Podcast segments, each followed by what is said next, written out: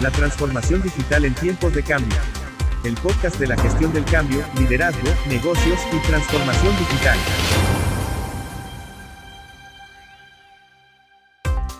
Los cambios en la forma en que hacemos negocios. Los nuevos paradigmas en los negocios. La diferencia entre sobrevivir y trascender. Todo esto y más en la transformación digital en tiempos de cambio. Bienvenidas y bienvenidos a este segundo episodio del podcast La transformación digital en tiempos de cambio, el podcast de la gestión del cambio, liderazgo, negocios y por supuesto la transformación digital. Este podcast llega a ustedes gracias a la colaboración de AetherQuest, High Performance Coaching y el Instituto Latinoamericano de la Transformación Digital. Gracias a que nos acompañan en esta emisión en vivo de este episodio que tiene como título La coherencia organizacional, un tema sin duda interesante que nos ayudará a entender eh, cómo es esta coherencia organizacional se alinea a la transformación digital y obviamente organizacional. Soy Gerardo Ursúa, especialista en transformación digital y fundador del Instituto Latinoamericano de la Transformación Digital. Y eh, es para mí un placer presentar de nuevo a mis compañeros, Javier de la Garza, que como ya saben es nuestro especialista en gestión del cambio. ¿Qué tal, Javier? ¿Cómo te va? Muy bien, Gerardo. Muy buenas tardes. Muchas gracias. Gusto en verte de nuevo. Muchas gracias. Y bueno, también saludo a Francisco Magaña, que es eh, nuestro especialista en liderazgo de negocios. ¿Cómo estás, Francisco? Muy bien, Gerardo. Muchas gracias. Como siempre, un placer estar acompañado de ustedes. Gracias por estar aquí, Francisco. antes de iniciar con el tema del día de hoy, eh, queremos compartirles que ya está disponible el episodio anterior en el formato webcast, ¿no? el cual pueden ver en YouTube y Facebook, y el formato post para escucharlo en Spotify, en Google Podcast y en SoundCloud. Eh, también pueden encontrarnos, bueno, ahí pueden encontrarnos como la transformación digital en tiempos de cambio. Y todos los viernes estará disponible en estas plataformas el episodio que grabamos en vivo los martes. No olviden seguirnos y eh, suscribirse para recibir las notificaciones de nuestras transmisiones en vivo. También les recordamos que pueden registrarse en nuestro micrositio. Eh, por acá va a aparecer la, dirección y para unirse a nuestra comunidad de líderes digitales y acceder a contenido exclusivo que estamos desarrollando para ustedes y a un diagnóstico del nivel de, del nivel, perdón, de madurez digital de sus organizaciones que también hemos diseñado para ustedes. En este caso no importa el tamaño de la organización, este diagnóstico les permite identificar el aprovechamiento de la tecnología dentro de su negocio. Y bueno, para arrancar con el tema del día de hoy, eh, pues como siempre iniciamos ahí con una introducción, ¿no? Y, este, y pues bueno, eh, me gusta mucho, yo les quiero compartir que me emociona este programa, porque pues, es el tema de la fusión, de la transformación digital con el tema de la gestión del cambio, creo que hoy lo vamos a ver bastante bien eh, reflejado. Entonces, eh, pues bueno, hoy vamos a hablar de qué es la, coherencia organizacional y pues siempre empezamos preguntando, ¿no? ¿Qué es, no? Y cómo está alineada la transformación digital. Javier, por favor, compártenos tu eh, comentario. Claro que sí, Gerardo. Miren, eh, la coherencia, antes que hablar de coherencia organizacional, hablemos brevemente sobre lo que es coherencia, tal como lo entendemos. La coherencia es el resultado de la alineación de todos los componentes de un sistema, ya sea una empresa o un ser humano o una familia. Cuando hablamos de coherencia organizacional, estamos hablando de la necesidad de alinear todos los recursos, todos los componentes de la organización, liderazgo, capacidades, etcétera, la forma de operar hacia lo que son los resultados de negocio. Ser coherente, ser coherente con todo lo que tenemos, ser coherente con lo que tenemos que queremos vender, lo que queremos promover, lo que estamos ofreciendo al mercado con lo, los verdaderos resultados que estamos entregando. Eso es coherencia de una manera muy breve y sucinta. Muy bien. Francisco, dentro del entorno de, eh, liderazgo y planeación de negocios, ¿qué nos podrías decir como coherencia organizacional? Bueno, como, como Javier, coherencia es que todo está alineado. Entonces, es eh, básico para un líder que tenga una coherencia en la manera en la que está llevando a cabo su liderazgo y esta coherencia tiene que estar en línea con la visión de la organización. Eh, siempre hemos hablado desde el punto de de la acción estratégica que eh, por muy buena visión que tengas, si no es coherente con tu misión, estás destinado al fracaso. Entonces, la coherencia organizacional tiene que ver con cómo aplicar todas estas alineaciones eh, desde diferentes ángulos eh, que afectan el desempeño de la empresa. Bien, y, cómo, es decir, se, empieza a involucrar ya el tema justamente de, la transformación digital y es bien interesante. por ahí tenemos una lámina donde, pues, Javier, si nos quieres ir ampliando un poco más eh, el concepto a partir de, la lámina que nos hiciste favor de preparar? Sí, claro que sí. Mira, se ha hablado mucho sobre lo que es la transformación digital. Está muy de moda, es el último grito de la moda la transformación digital. Y como alguna vez platicaba yo con un colega hace algunos años atrás, él me decía, bueno, hablar de la transformación digital es algo viejo porque hemos estado en el mundo de la tecnología por los últimos, por lo menos 50, 60 años, si no es que más, desde la aparición de los primeros mainframes o equipos de cómputo grandes, ¿no? Entonces, siempre hemos estado en transformación digital. Yo creo que hay que hacer una precisión ahí.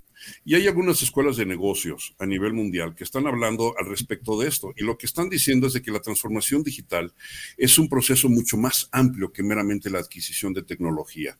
No estamos hablando solamente de este, cambios sistémicos, la forma en la que procesamos la información, sino estamos hablando de una serie de componentes que se deben de presentar para efectos de poder verdaderamente tener una transformación.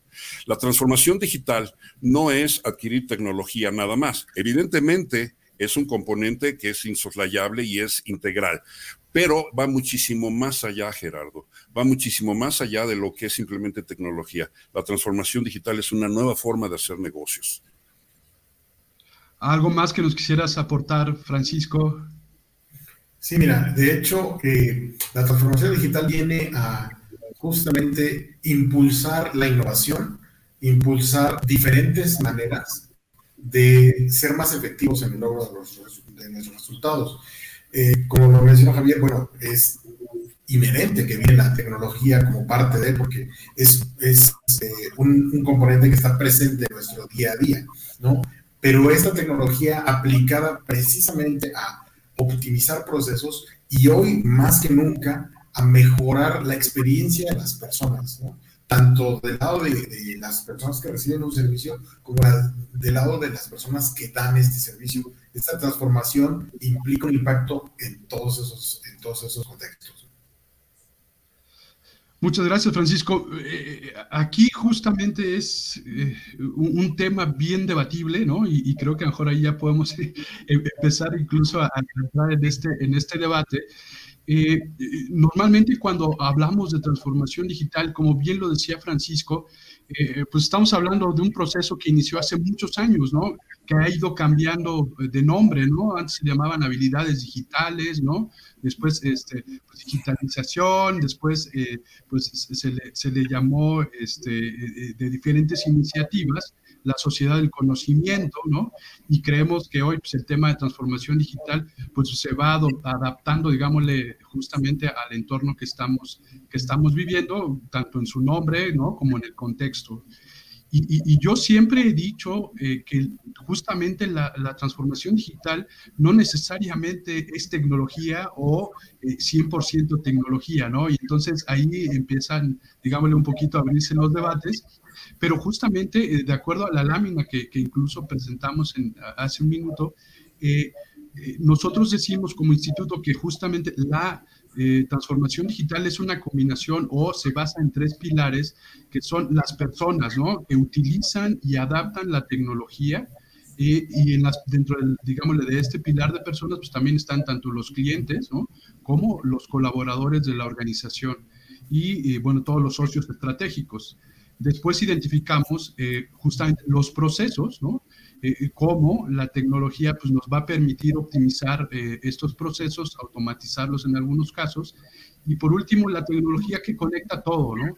Pero eh, creo, que, creo que es importante ¿no? empezar incluso a, decir que la transformación digital no necesariamente es marketing digital, ¿no? Eh, que no necesariamente es, es, es, un CRM o un aplicativo en la nube, que al final son pequeños componentes que la van estructurando. No sé ustedes qué piensan. De acuerdo, Gerardo. Eh, yo te puedo decir que a lo mejor el término de tecnología habilitadora de la transformación digital es un tanto pretencioso, ¿no? Porque no quiere decir que la tecnología esté habilitando esta transformación. Yo más bien pondría el contexto de la tecnología como eh, una herramienta auxiliar, ¿no? Es decir, no es indispensable que todo se base en la tecnología, para hablar de una transformación digital.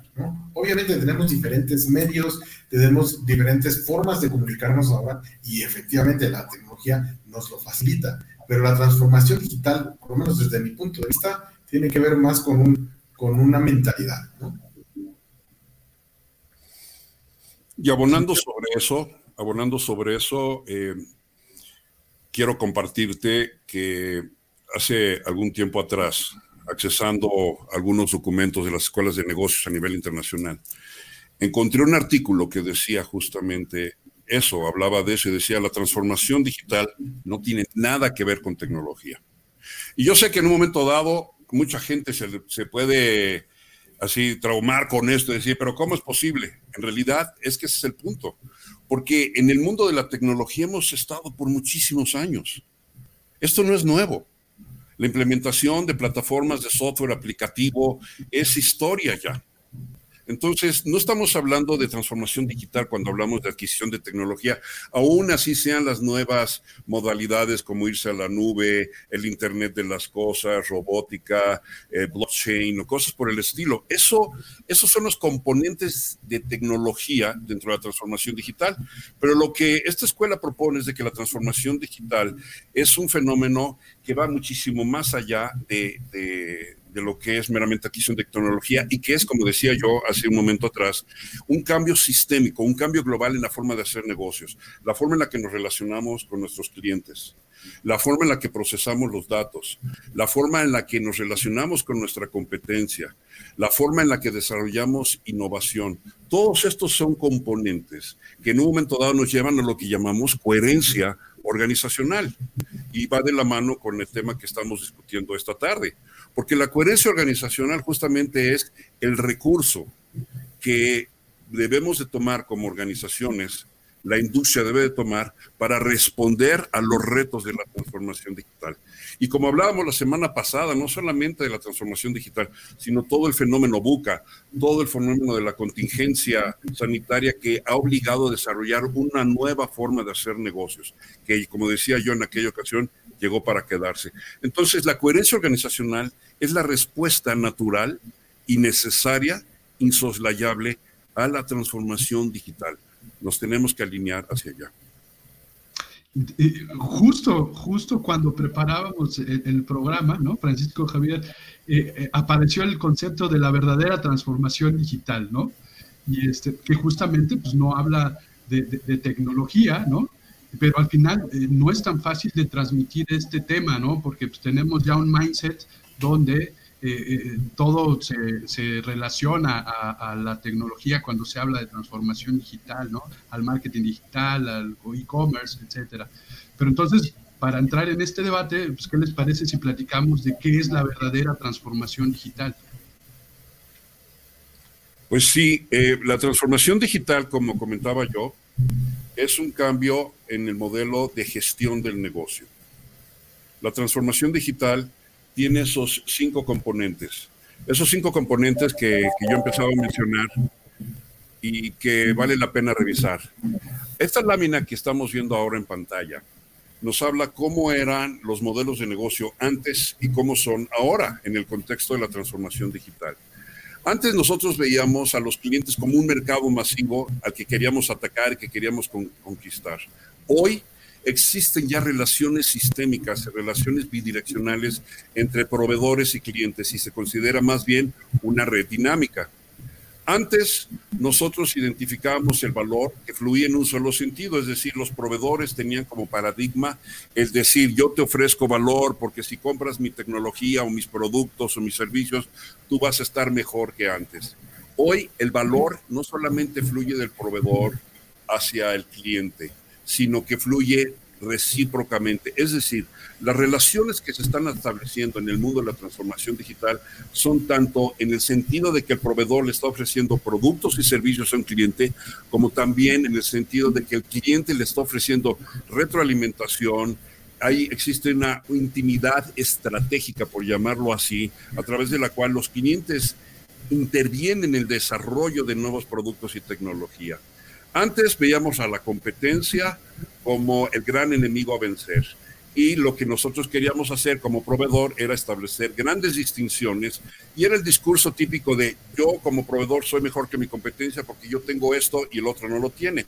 Hoy en día la tecnología y las ofertas mercadotécnicas han evolucionado tanto que prácticamente, y lo sabemos, muchos de los productos que se ofrecen en el mundo de la tecnología digital eh, son commodities, es decir, da lo mismo comprar uno que otro. Entonces los, los clientes se preguntan, ¿a quién le compro? Pues le compro al que tenga la mejor solución integral. Entonces los proveedores, todo lo que eran competidores antes, ahora están desarrollando alianzas y eso es algo fascinante, porque esto es algo que no tiene precedente. Vemos empresas eh, a nivel mundial que están desarrollando alianzas estratégicas de cara a proyectos específicos y que años atrás eran enemigos acérrimos, archienemigos, hoy están colaborando. Antes veíamos de manera tradicional la gestión de datos meramente para administrarlos y almacenarlos. Teníamos esa cultura. Hoy estamos viendo que no es importante la gestión de datos como más bien la administración de información que nos dé claridad hacia dónde vamos y más en el contexto de incertidumbre que nos encontramos. Y finalmente, hablamos de innovación. Y la innovación no es algo nuevo, también la innovación es un concepto que ha estado en la industria y en nuestra sociedad por muchísimos años atrás. ¿sí? Y antes hablamos de la innovación como el efecto o la respuesta final hacia lo que era la disrupción. Siempre tenía que haber una disrupción pero una disrupción controlada, una disrupción inclusive hasta provocada en el contexto de la empresa para hacer un cambio y de ahí se desarrollaba algún proyecto innovativo. Hoy la disrupción es global, la, disrupción es social, la disrupción es mundial. Con el tema de la pandemia, la transformación digital, estamos hablando de un espacio o un entorno global que es disruptivo por completo. Y ahí lo que tenemos que hacer, más que encontrar una solución a un problema específico, tenemos que identificar cuáles son los problemas que tenemos que atacar. Eso es la verdadera transformación digital, una nueva forma de hacer negocio. Claro, y, pues debe al final generar, pues generar competitividad, ¿no? Adelante, Francisco. Sí, perdón, pero es que esto que comenta Javier eh, hace eco en, en, todo el tema de planeación estratégica. ¿Por qué? Porque todos estos cambios que están eh, llevándose a cabo en cada una de estas áreas que mencionó Javier, eh, pues vienen a romper con el modelo tradicional de planeación estratégica. ¿Por qué? Porque si bien, eh, te, voy a poner un ejemplo más ilustrativo. Parte de lo que hacemos en planeación estratégica es establecer un análisis de fortalezas, oportunidades, debilidades y, y amenazas. Y ante un entorno como el que estamos ahorita, la colaboración viene a cobrar una importancia crucial, porque hoy ya podemos ver empresas que eh, cuando una amenaza podría ser lo que está haciendo ahora mi competencia y, yo, mi plan estratégico es diferenciarme de la, de la competencia en diferentes puntos. Hoy por hoy podemos ver empresas competidoras que están colaborando. ¿Por qué? Porque hay un tema muy interesante dentro del, dentro del entorno buca que alinea esto con la, con la coherencia organizacional y tiene que ver con, queremos primero sobrevivir y consolidarnos en el mercado. Y yo sé que puedo gastar toda mi energía en pelear con mi, mi competencia o crear una estrategia disruptiva que me permita aliarme de alguna manera con mi competencia y salir adelante por el mismo mercado.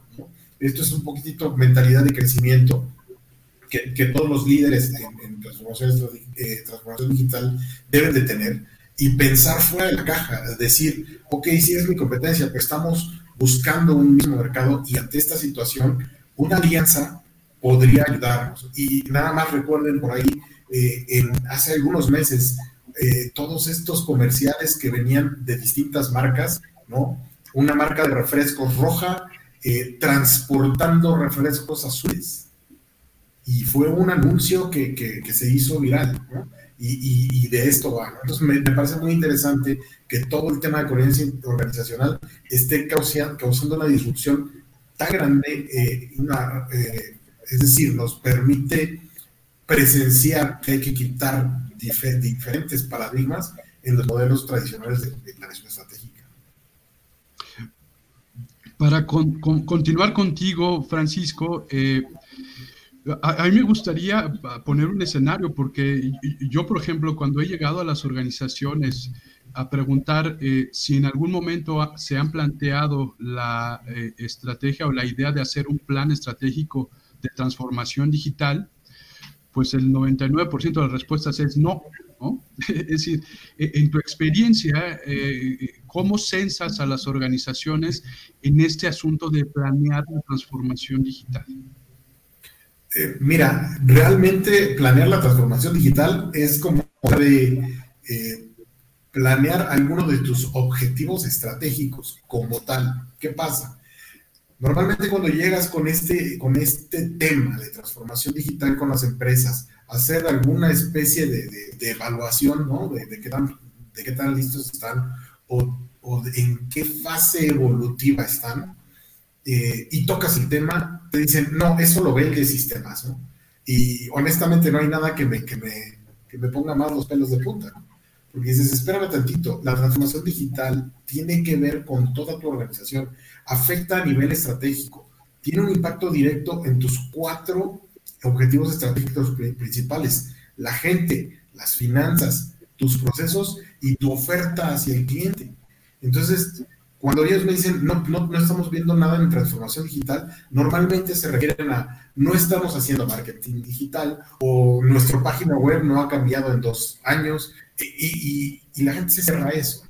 Entonces, de repente, más que verificar el grado de evolución en el que están, empezamos a trabajar en sesiones en donde se hace evidente que es necesario romper con ciertos paradigmas y en automático empiezan a salir ideas disruptivas, ¿no? Pero esto es un proceso. Normalmente, eh, cuando la, empresa de manera interna quiere eh, visitarlo, eh, se topan con sus mismos paradigmas y es difícil sacarlos. Entonces, una ventaja de ser un consultor externo es que tienes esta visión de, de, de 3.000 pies en donde les permites ver, ok, tú dices que vas hacia allá, pero toda tu estrategia está apuntando hacia acá y, cada, cada vez que das un paso te estás alejando más de tu visión. Entonces, hagamos algo, eh, quitémonos la venda de los ojos y vamos hacia tu visión.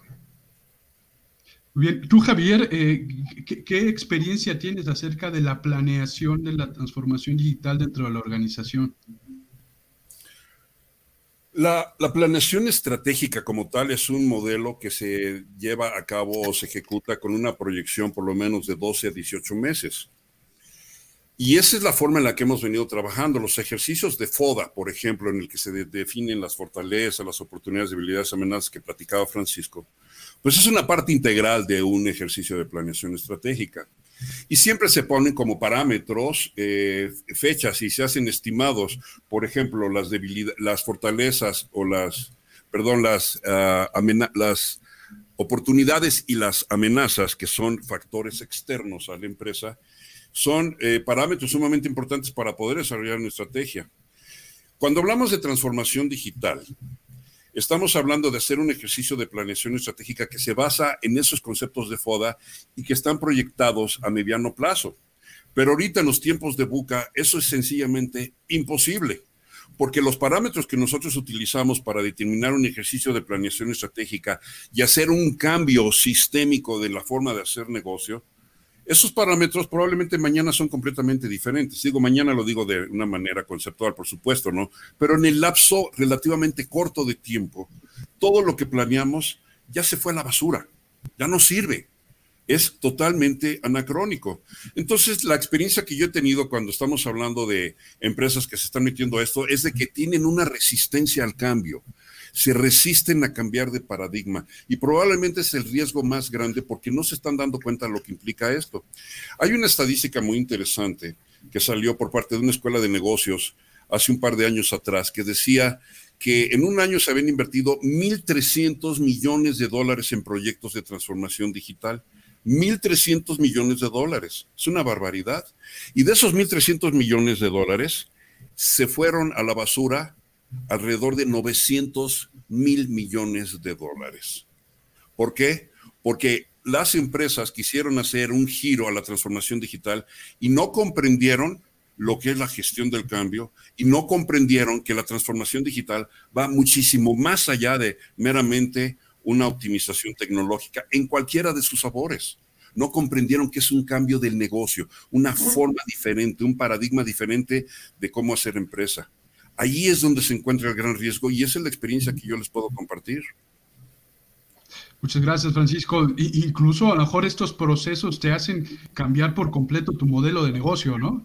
Si tal, vez eh, eh, este diagnóstico y esta forma de adoptar, eh, digamos, estos procesos, pues, tal vez te, dicen que el modelo debe de cambiar. Pero bueno, de acuerdo con lo que hemos estado platicando, Javier, Francisco, ¿cuáles ustedes identifican que serían los elementos de la coherencia organizacional, ¿no? y, qué acciones debemos ejecutar dentro de la organización pues, para ser una organización coherente, ¿no? Entonces, eh, si quieres, empezamos de nuevo contigo, Javier. Claro que sí. Este, son cuatro conceptos, cuatro conceptos que debemos de tener en mente cuando hablamos de coherencia.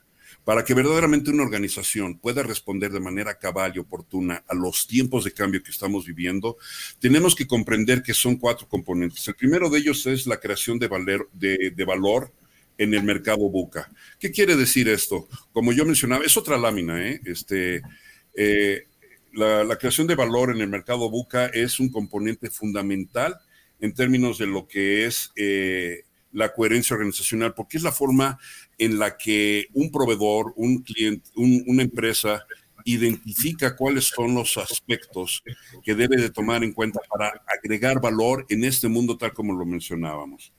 El segundo punto es identificar las capacidades distintivas de la empresa. O sea, aquí hay en México eh, grandes empresas panificadoras y algunas de ellas se distinguen, por ejemplo, por su gran red de distribución. O las empresas refresqueras tienen una gran red de distribución. Esa es una capacidad empresarial sumamente importante. Entonces, todas las empresas se deben de enfocar en identificar cuáles son sus capacidades sustantivas y que en un momento dado hacen una diferencia en el mercado. El tercer punto es focalizarse y actualizar la, oferta comercial, la plataforma de productos y servicios que ofrece eh, el proveedor, focalizarse en esos productos, pero lo que se llaman productos clave, los que verdaderamente generen el máximo valor, lo que se podría llamar coloquialmente en el mundo de la mercadotecnia las vacas lecheras. Y finalmente, una vez que se tiene todo eso, hay que alinearlo. Y eso es lo que empieza a construir la coherencia. Pero hay un cuarto y último componente que es sumamente importante y es la alineación de la cultura a la estrategia. Por allá de los años 90, cuando estaba de moda el Balance Scorecard, Norton y Kaplan, que fueron los fundadores o los padres del Balance Scorecard, desarrollaron otro libro muy interesante en el que hablaban de los grandes problemas que presenta eh, una empresa, que enfrenta una empresa cuando está desarrollando un modelo estratégico y cuando lo quiere ejecutar. Y el problema más grande es de que la cultura no está alineada a la estrategia. Peter Drucker, que fue un gran académico dentro del mundo de los negocios, una vez dijo, la cultura se come a la estrategia en el desayuno. ¿Qué quería decir con esto? que la cultura es mucho más importante que la estrategia. Y yo en mi experiencia como consultor he visto muchas empresas, clientes, que en un momento dado desarrollan grandes ejercicios de planeación estratégica, así eh, desarrollos brillantes, académicamente lúcidos, impecables, y no los llevan a ejecutar. Pasa todo el año pasa todo el año y no los ejecutan. Y en el siguiente año vuelven a hacer su ejercicio de planeación estratégica y se vuelven a preguntar a ver, ¿por qué no funcionó la estrategia que implementamos el año pasado? Y la razón siempre ha sido la misma, y era lo que decían Norton y Kaplan, simplemente porque la cultura no está alineada a la estrategia, la cultura no se la ha comprado. Entonces, lo que es la coherencia organizacional es la implementación cabal de esos cuatro componentes para que sean coherentes uno con otro. El modelo de gestión de la empresa, el modelo de liderazgo, el modelo de gerenciamiento, tienen que estar perfectamente alineados para que haya esa coherencia. Y esa coherencia también, lo que hablábamos, hacia el entorno, porque ahorita el entorno ya no es algo ajeno, no es algo extraño, no es algo externo. El entorno donde vemos a clientes, a proveedores dentro de la cadena de suministro, donde vemos alianzas tecnológicas, donde vemos competidores, todo eso conforma el entorno, pero como hablábamos hace unos momentos, el entorno no solamente no es extraño, sino que forma parte del ecosistema de la empresa y se empiezan a desarrollar relaciones comerciales, estratégicas, más allá de las paredes de la empresa. Eso es la coherencia y la coherencia tiene que ser un fenómeno ya, por decirlo así, social, industrial, estratégico. Y eso es lo que está marcando los tiempos actuales. Muchas gracias. Híjole, bien interesante eh, lo que nos acabas de decir, pero Francisco, ¿cómo lo hacemos? Es decir, eh, al final, ¿cómo aterrizamos eh, esta estrategia o, esta coherencia en la organización? Mira, Gerardo, es, esa es una de las, de quizá de las preguntas que, que normalmente gravitan en mi cabeza dedicándome a este tema de la y eh, puede haber mucha innovación, mucha creatividad, muchas técnicas, muchas metodologías, eh, pero tiene que ver, como bien lo menciona, con la cultura de la empresa. Entonces, tiene uno que empezar a trabajar como empresa en la cultura y un ejercicio muy importante es la observación de la cultura que tienes en la empresa. Eh, insisto, nuevamente, cuando tú eres parte de una empresa, es muy difícil que, que, que lo percibas entonces necesitas de una guía que te pueda, que te pueda dar una, un marco de referencia para que puedan eh, todos tus empleados entender que, por ejemplo, tienen una misión y una visión y que de alguna manera no se vive, no se implementa y por tanto no da resultados. Y llega un momento en el que esa misión y visión se convierten en unos pósters muy bonitos que hay pegados en todos lados, pero que nadie sigue. Número dos, eh, de repente la gente, como bien lo menciona Javier, ¿no? En, las sesiones de, estrategia los ves realmente metidos con pasión, tratando de poner objetivos muy claros, eh, establecer métricas y hacer compromisos. Y en el momento en el que bajamos de la estrategia al mundo operativo, en automático vuelven a esta mentalidad de esto es la forma en la que hago siempre mi trabajo. Y como ya es operativo, pues entonces me olvido de lo estratégico. Ah, ok, pero en la sesión me dijeron que tengo que tener un ojo en la estrategia y otro en la operación para que todo esté alineado. Y simplemente vuelven a caer. ¿Por qué? Porque una, uno de los factores principales es porque no documentan eh, las lecciones aprendidas, es decir, dónde estoy fallando.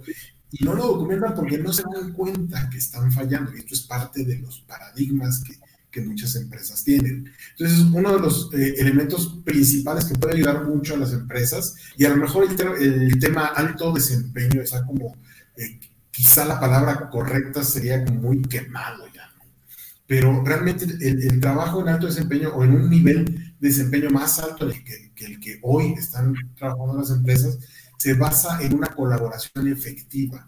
Y una colaboración efectiva eh, puede sonar complicado, pero es muy simple. Es que todo el mundo tenga perfectamente claro de qué es responsable y para cuándo es responsable de entregarlo.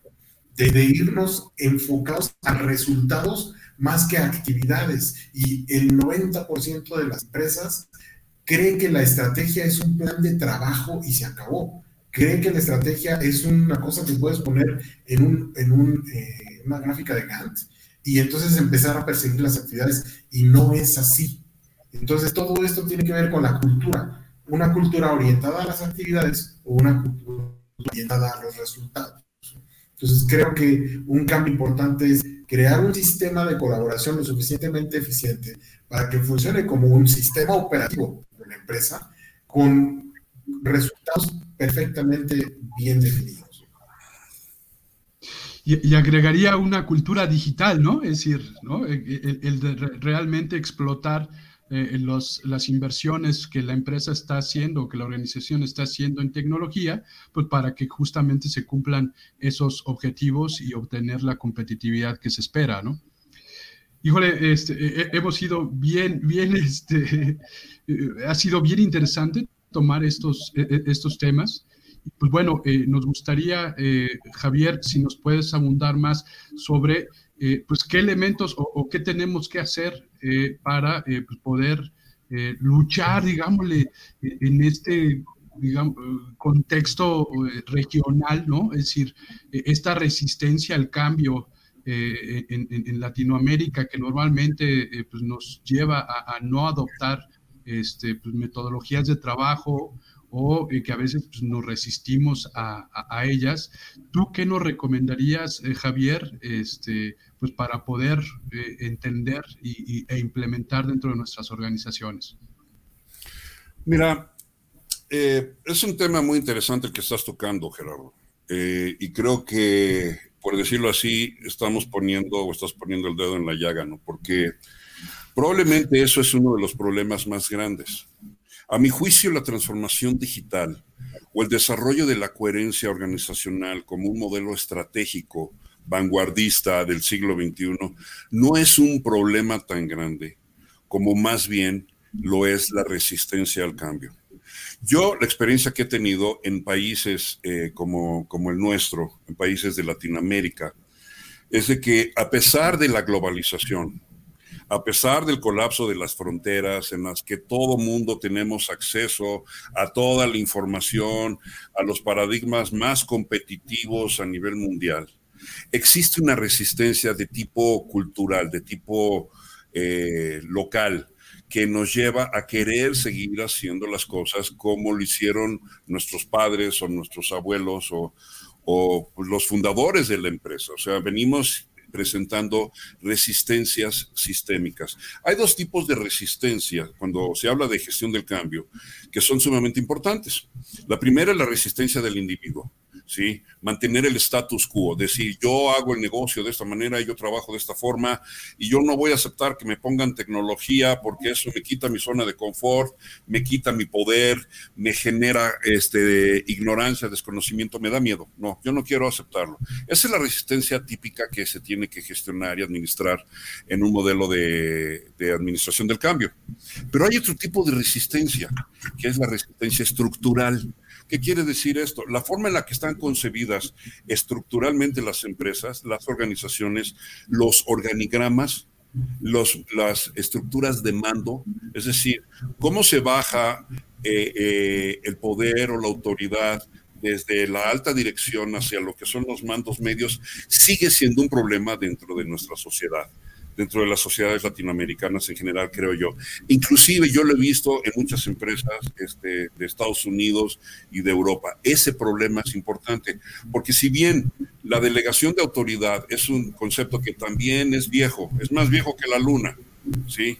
Y todos lo conocemos, sigue siendo un tema, un tema de confianza. No existe confianza en las organizaciones y en espacios tan disruptivos como los que vivimos se ha deslavado muchísimo más la confianza. Y si en estos tiempos seguimos teniendo esa resistencia estructural en los modelos de liderazgo y de gerenciamiento, nos vamos a encontrar, muchas empresas se van a encontrar con muchos dolores de cabeza, con muchas pesadillas. Y si no es que van a sucumbir, lamentablemente no van a poder trascender. Aquí no se trata, como dice bien eh, la entrada de este programa, no se trata solamente de sobrevivir a estos tiempos de crisis, sino de trascender. ¿Cómo podemos trascender? ¿Cómo podemos devenir como empresas más poderosas, más eh, dinámicas, más vibrantes, ir en el alto desempeño, en la realización, en la excelencia, como mencionaba Francisco? ¿Cómo le podemos hacer? Todo empieza por el liderazgo. Todo empieza por el patrocinio de los presidentes, de la alta dirección, de los dueños de empresas, que deben de comprender que los tiempos ya cambiaron y que no podemos seguir haciendo negocio simplemente como lo estábamos haciendo hasta diciembre del 2019, antes de la pandemia. El modelo ya cambió y cambió para siempre. Y tenemos que comprender eso. Es sumamente importante que desarrollemos un modelo de liderazgo cabal, un liderazgo que esté enfocado a la experiencia del cliente. ¿Sí? Número uno. Número dos, Un modelo que verdaderamente también lleve a la experiencia de la persona, no tanto del empleado ya, sino de la persona. Tenemos que entrar en un modelo de transformación organizacional para poder hacer viable la transformación digital, justamente. Y la transformación digital, la, la, transformación organizacional, perdón, es la delegación y el empoderamiento de los mandos medios, que son los que están en el frente de guerra. En los tiempos buca, en los tiempos de tanta incertidumbre, los gerentes operativos son los que tienen la sensibilidad del negocio, son los que saben lo que está pasando, la temperatura día a día y cómo responder dinámicamente. Pero en los modelos tradicionales de liderazgo, de toma de decisiones, tienen que pedir autorización a la alta dirección y tal vez la alta dirección dice, pues hasta la próxima junta de consejo, qué sé yo, pero hay una dilación, hay un lapso de tiempo que es precioso, valioso y desperdiciado en la competitividad. Los gerentes, la, la, gerencia media es la que debe de ser empoderada. El modelo de delegación de autoridad ya ni siquiera es eso, es un modelo nuevo de liderazgo. Y finalmente es conectar hacia toda la organización la estrategia, la realización hacia la excelencia. Me llamó mucho la atención cuando me puse a investigar lo que es el desempeño y la famosa palabra excelencia. ¿Qué quería decir excelencia? Porque todos hablamos de que esto es excelente y que viva la excelencia, pero en realidad, ¿qué quiere decir la palabra excelencia? ¿Sí?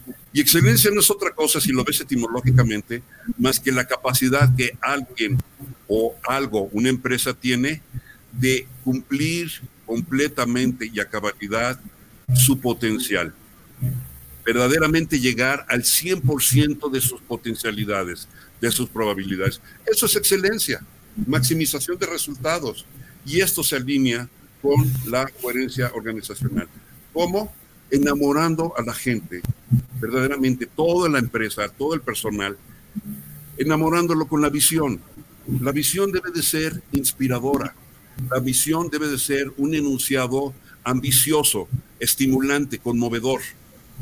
El, el escritor del el libro El Principito, que ya todos conocemos, Antoine de Saint-Exupéry, dijo en alguna ocasión, no le enseñes a los hombres y a las mujeres cómo construir barcos, cómo cortar las tablas, cómo clavarlas, cómo pegarlas. Más bien, enséñales la grandiosidad del mar profundo e infinito.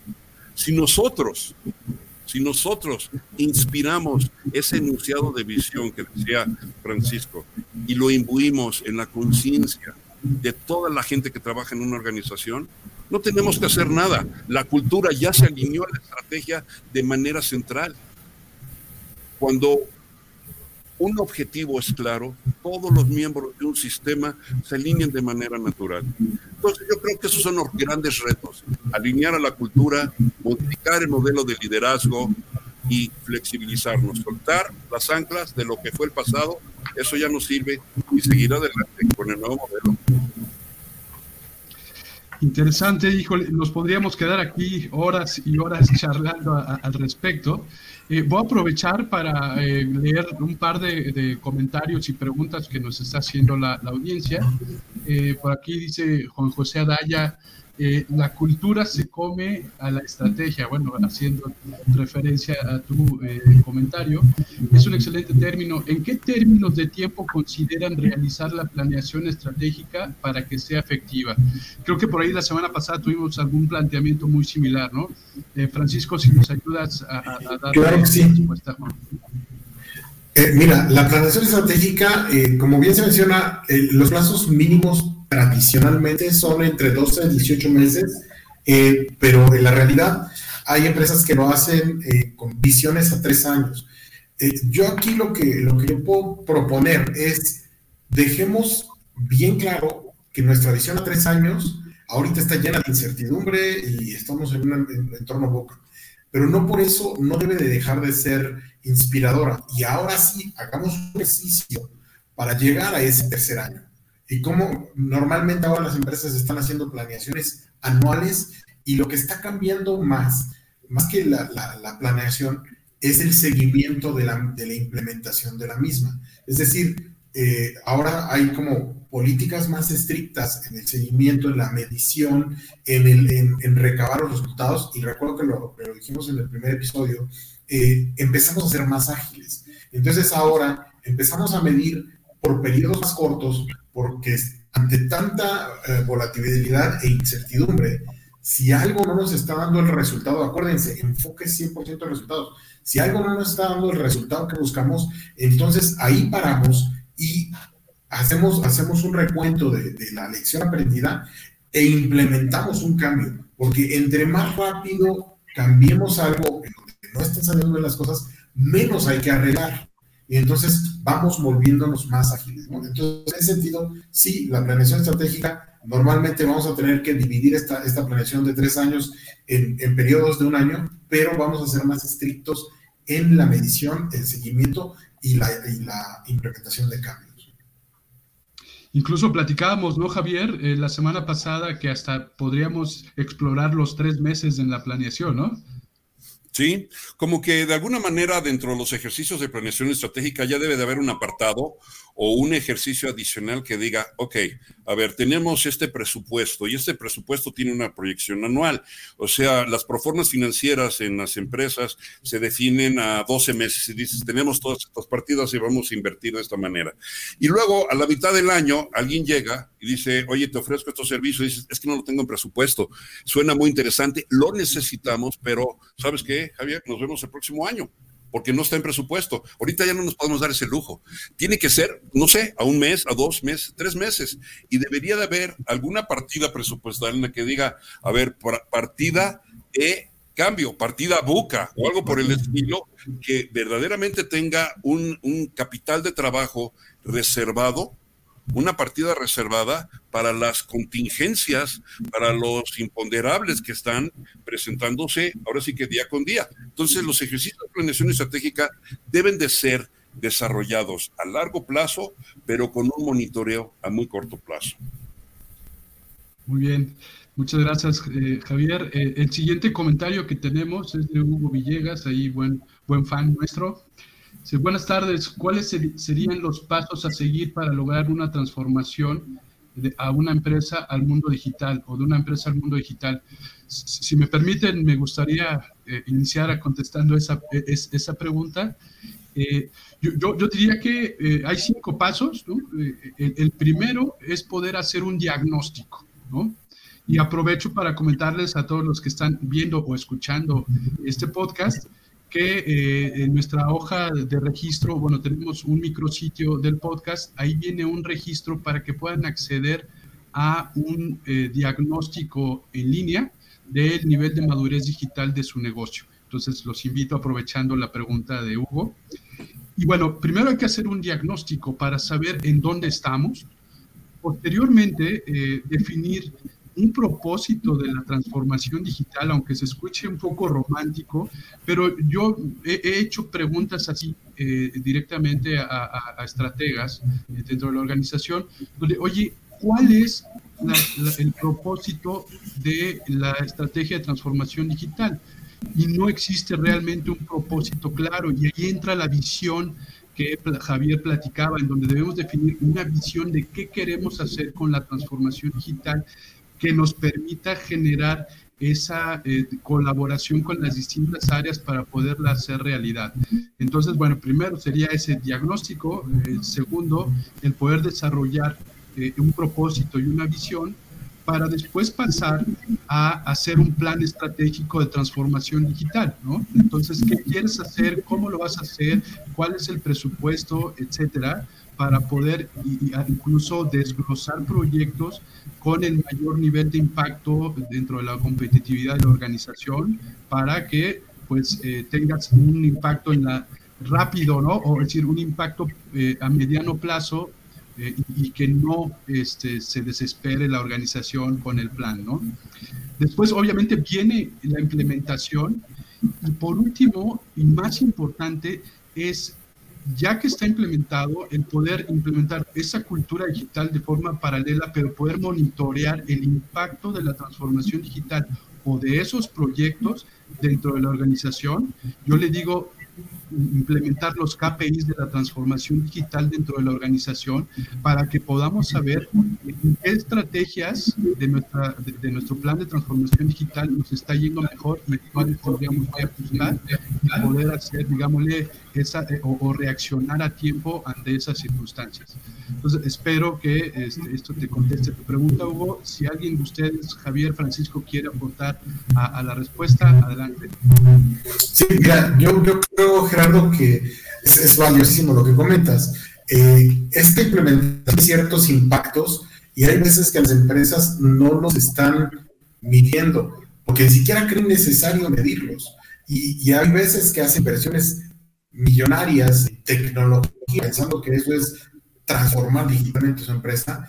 Y estas eh, herramientas, porque realmente lo son, lejos de ayudar, entorpecen la, la digamos, la operación eh, fina de, de, las empresas. Y entonces, por ejemplo, nos llegan, por poner nombres, ¿no? Nos llegan temas de, ahora tienes una herramienta de comunicación eh, que te va a dar comunicaciones unificadas, y, pero bueno, también tienes el chat y también tienes esto. Y entonces la comunicación, colaboración entre todo, en todo mundo se vuelve una locura, porque no hay reglas, no hay protocolos, no hay una forma efectiva de, comunicar a través de estas herramientas. Entonces, lejos de hacernos un bien, nos están haciendo un mal y nadie lo documenta. Entonces, es bien importante decir, el propósito es clave. ¿Para qué estamos implementando esto? ¿Qué quiero mejorar? ¿Qué quiero hacer más eficiente? Y como lo quiero hacer más eficiente, ¿cómo voy a medir esa eficiencia y qué tal seguido? Cultura digital, ¿no? Adelante, Javier.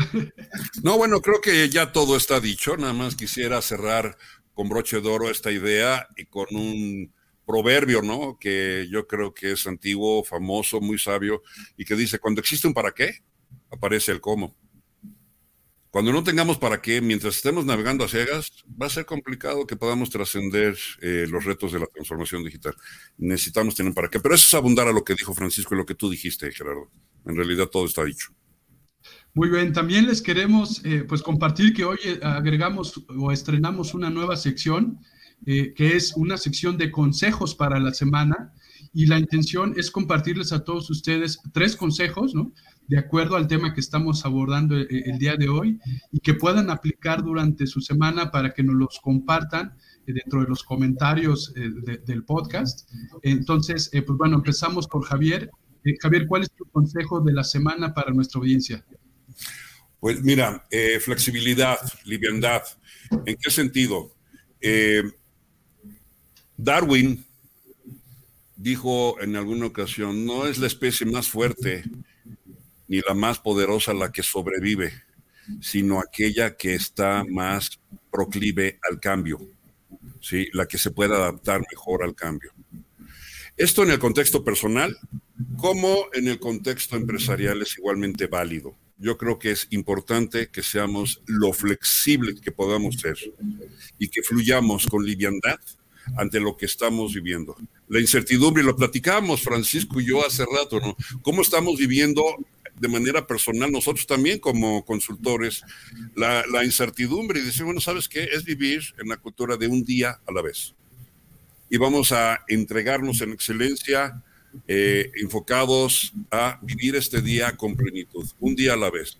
Porque ya no podemos hacer los grandes proyectos. Vamos viviendo y vamos fluyendo y vamos comprendiendo que todo tiene un sentido y que las cosas se alineen de manera natural. Yo creo que mi recomendación y mi consejo sería ese sencillamente liviandad. Y que nos dejemos llevar, que fluyamos con el proceso y que nos divirtamos en el camino. Son tiempos muy interesantes. Muy bien, pues ya tenemos la primera tarea, ¿no? Flexibilidad, ¿no? Liviandad, para poder ir implementando durante eh, la semana. Eh, tú, Francisco, si nos puedes compartir tu consejo semanal, ¿no? Para, para la audiencia. Claro que sí, esta es una tarea bien interesante porque es un, ejercicio de autoconciencia en términos de la empresa y tiene que ver con, con todo lo que hemos platicado eh, desde, la primera emisión y ahora en este episodio. Ustedes como empresa, esta, esta audiencia que nos escucha, ¿en qué nivel de coherencia, digamos en la escala del 0 al 10, creen que se encuentran hoy? Y el hecho de que hagan esta pequeña reflexión los va a llevar a analizar todos estos puntos que estuvimos platicando, ¿no?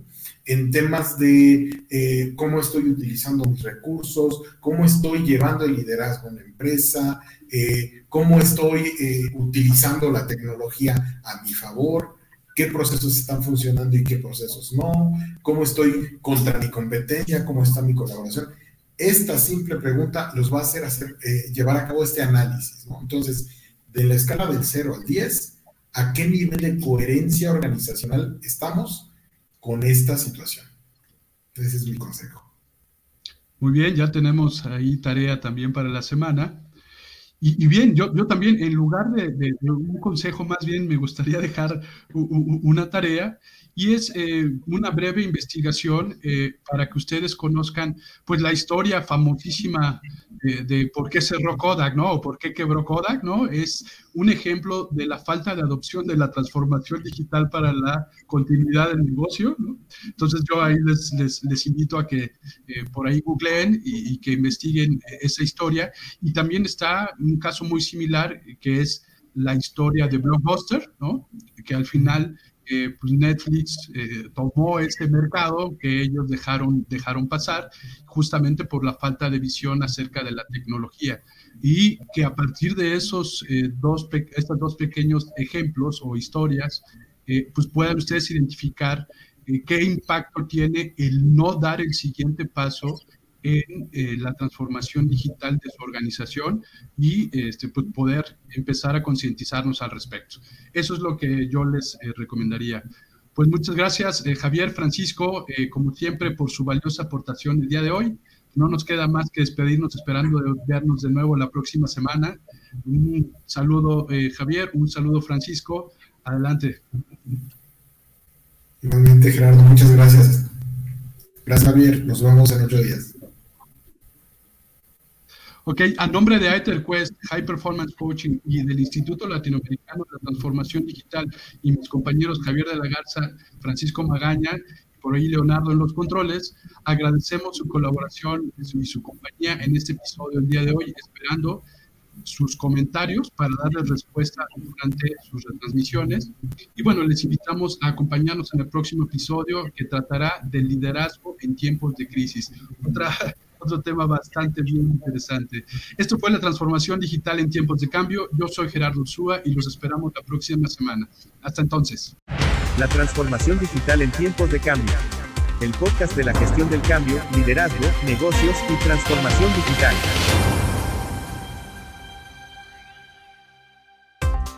Los cambios en la forma en que hacemos negocios. Los nuevos paradigmas en los negocios. La diferencia entre sobrevivir y trascender. Todo esto y más en la transformación digital en tiempos de cambio.